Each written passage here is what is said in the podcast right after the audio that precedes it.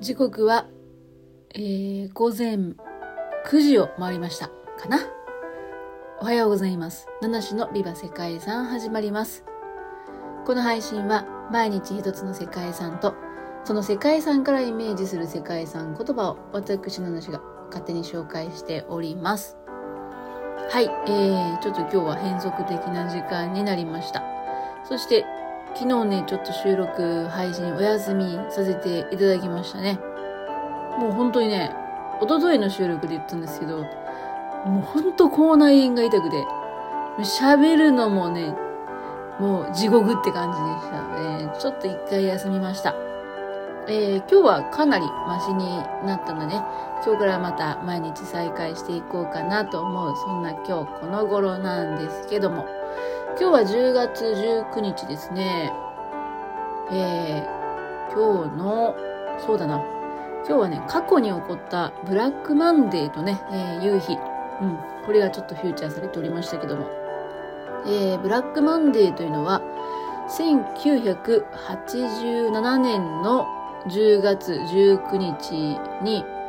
香港を発端に起こった世界的株価大暴落のことだそうですね。うん、ちょっとね、まあまあまあ、この辺の経済的なこととかね、株価の話っていうのを、今なんかこう、こういうことだよね、みたいな話は、ちょっと私にはできないんですけども、その時のですね、えー、アメリカですね、米国のダウ平均株価がちょうど508ポイント下落したっていうことで、うん。なので、これがどれぐらいのことなのかっていうのはあまりこう、うまく表現することはできないんですけども、まあ、いずれにしてもこれというのは過去最大の1日の減少率だったっていうことをですね。うん、その後なんかこういう話っていうのはないので、今もこれが、なんていうのかな、記録的なことなんですかね。えー、大量の売りが1日を通して急激な株価下落を引き落とし、特に取引の最後の1時間半の間で、えー、顕著であったということなんですけどね。うーん、まあなんだろう。最近もね、時々こういう、うなんとかショックみたいな、いや、そんなこと言うかわかんないですけどね。あったような記憶がありますけど、えー、あれ何でしたっけ？なんか最近あったじゃないですか。まあ最近でもないか。数年前にね、えー、ありましたよね。どっかのアメリカの銀行がどうのこうのみたいな。もう全然思い出せない。うん。あんまりこういう、なんていうのかな。こう海外、まあアメリカとかね、日本の株価もそうですけど、そこまですごくね、何か上がった下がったに大きな影響を受ける場所にはいないので、うん。えー、あね、それで一喜一憂じゃないけど、やばいなとか、会社やばいなとか、なんかそういうところにいないのでね、まあ、だからあんま記憶に残りづらいのかなと思うんですけども。さてさて、今日はこのブラックマンデーに、まあ、ちなんで、まあ、ちなんでっていう表現がいいかわかんないですけど、えー、黒といえばっていうね、世界遺産を紹介したいなと思います。うーん、黒といえばっていうと、あ、もしかしてあれですかね、9月6日とかって黒の日とかっていうのが、えー、あったんでしょうかね。もしかしたら。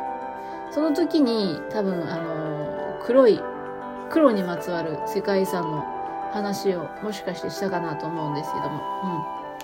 うん。えー、今日は別の、別の黒でございます。本日ご紹介するのが、サンタマリアでグアダルーペ王立修道院という世界遺産ですね。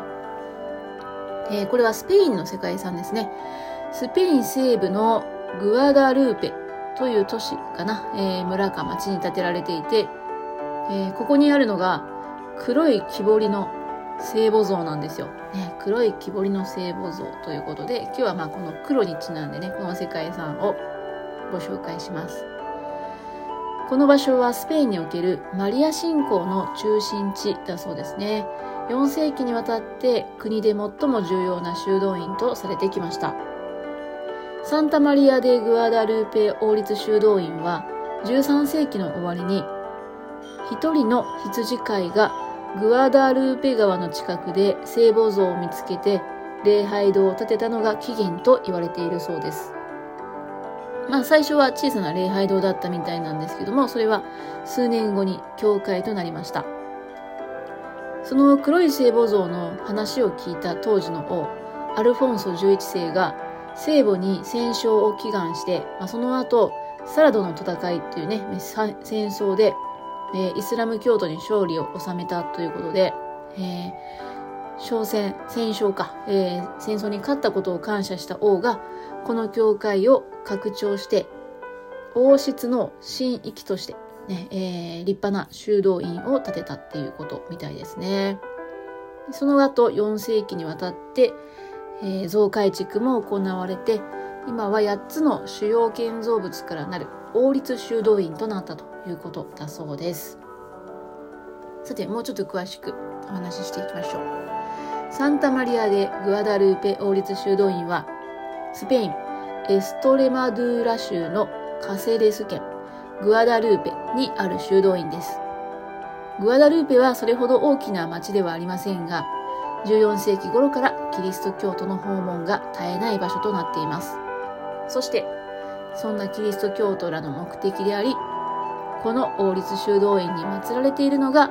祭壇の中央に置かれている黒い聖母像なんですね。伝説によると聖母像はキリスト教の伝道師聖ルカが彫ったものだっていうふうに言われているそうです。はい。この聖ルカという人なんですけども、この方は新約聖書のルカによる福音書及び使徒原稿録の著者とされる人物です。うん。えー、まあ、新約聖書についてあまり詳しくわからないんですけども、えー、まあ、このルカによる福音書ってね、福音書っていうのをね、聞いたことありますね。うん。で、えっ、ー、と、成人の概念を持つすべての教派で、この方はもう成人中の成人として、えー、数形されている、そんな存在だそうです。だから、なんだろう、新約聖書の中でも重要な福音書の著書としてすごく、えー、敬われているっていうイメージなんでしょうかね。聖母像は714年にイスラム教徒から、えー、キリスト教徒が逃げる際に、そのキリスト教徒が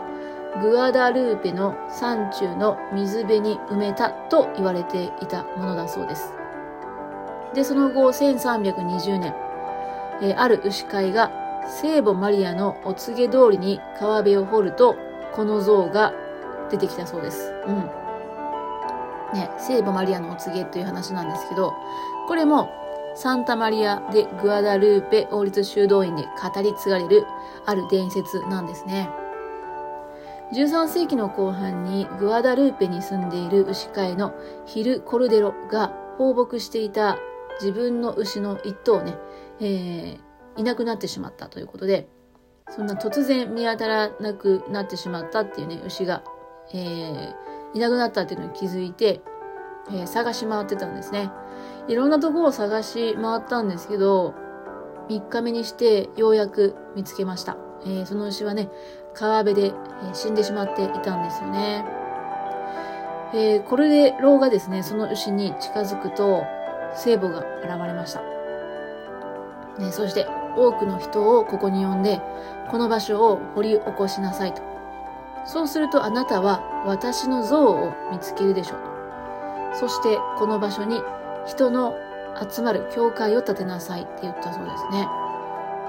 えー、なんか牛かわいそうと思うんですけど、この聖母がスッと消えると、倒れていた牛は生き返ったそうです。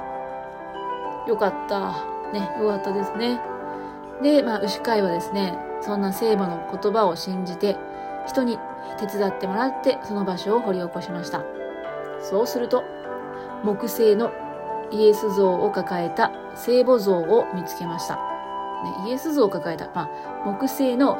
イエスを、まあ、多分抱きかかえてるんでしょうかね。そんな聖母像を見つけたということなんですね。そして牛飼いは、聖母に言われた話を人に、え、して、他の人と一緒に教会も建てたっていうことですね。だそうです。はい。ちなみに、グアダルーペというのはアラビア語で隠された川という意味なんですけども、えだから、えっと、川の名前も村の名前もフレンチなんでグアダルーペっていうふうに名付けられたっていうことだそうですね。まあそしてですよ、そんな聖母像を安置する聖堂をね、建てると、たくさんの人が確かに訪れるようになるわけですね。で、まあこの奇跡のお話を聞いてやってきたのが、当時のカスティーリャ王アルフォンソ11世ですね。これが、えっ、ー、と、14世紀頃かな？13、4世紀頃の話です。アルフォンソ1世、ね、その話を聞いてやってきたんですけども、その時に見た聖堂があまりにも小さい、ね、これに驚いたそうです。で、えー、これをね、えー、大きくしようっていうことを命じて、遠くからやってくる人のために宿泊施設だったり、病院なども一緒に建設されました。え1336年、工事が、え完成しまして、えそれから4年後にアルフォンソ11世がイスラム教徒との戦い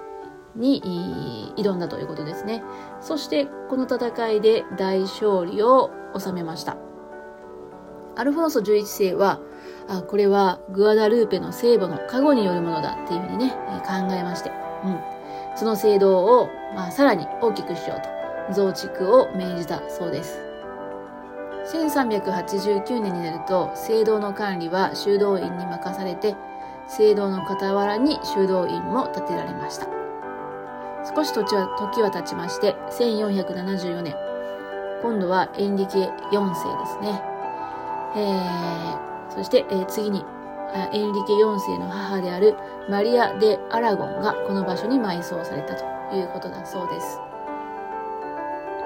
まあ、何世紀にもわたってね、えー、重要な場所とされてきて、その、えー、間も増築や改築がされてきました。結果的にこの場所は様々な建築様式が混在する修道院となりました。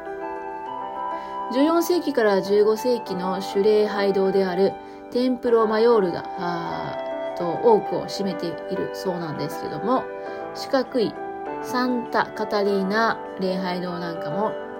あります。まあ、これは15世紀のものだそうですね。聖遺物礼拝堂というのもありまして、これは16世紀のバロック様式の再起保管所。まあまあ、えー、あれですね。聖遺物とか大事なものを保管する場所です。で、これがサンタカタリーナ礼拝堂とつながるように作られているそうですね。うん。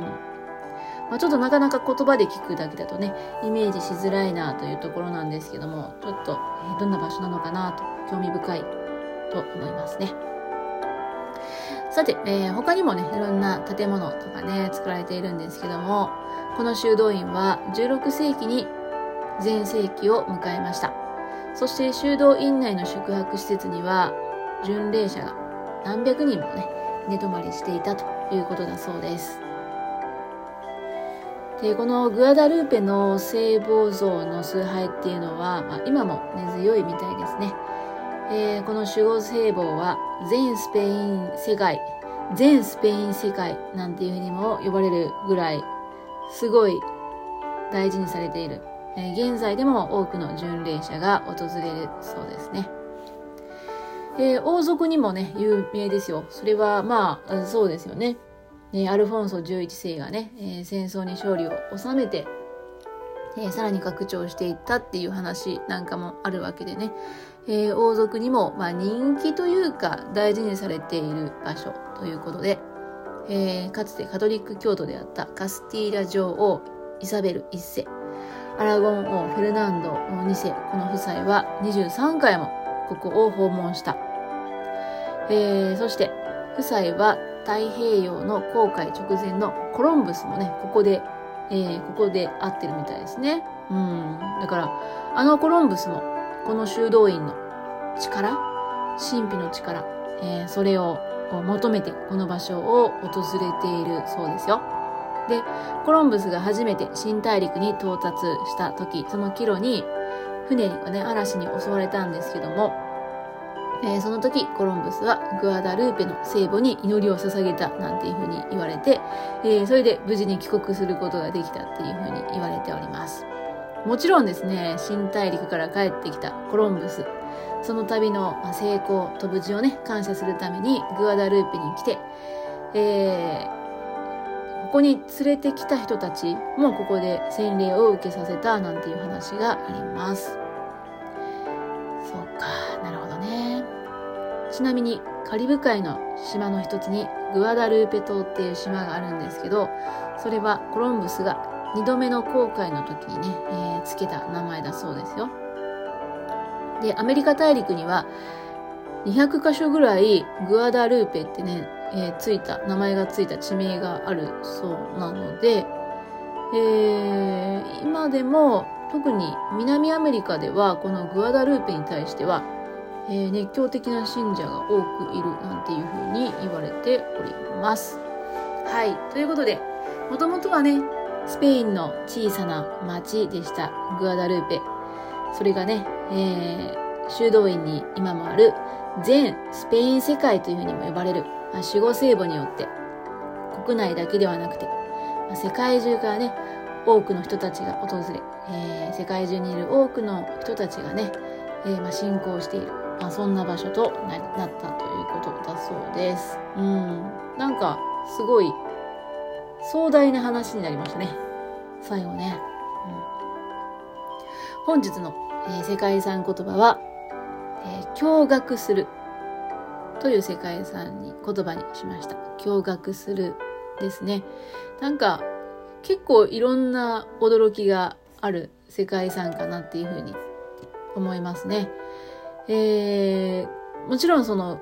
牛飼いがね、黒い木彫りの聖母像を見つけた。おそらく驚き、驚きがね、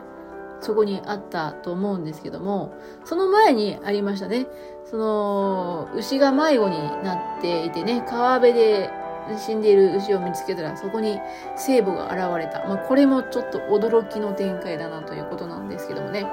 そして牛は生き返るわけですね。まあ、さらにはね、えー、まあ、本当に小さな村というか町に建てられた教会でしたが、それがどんどん大きくなっていった。うん、そして、もう世界中の人からね、信仰される。そんな一大、うん、一大信仰、信仰場所。うん、まあ、聖地って言った方がいいのかな。まあ、一大聖地になったっていうことも、まあ、一つ驚きのストーリーなのかなというところでした。はい、ということで本日は長くなりましたが、最後までお聴きいただきましてありがとうございます。皆様、素敵な一日をお過ごしください。ナナシでした。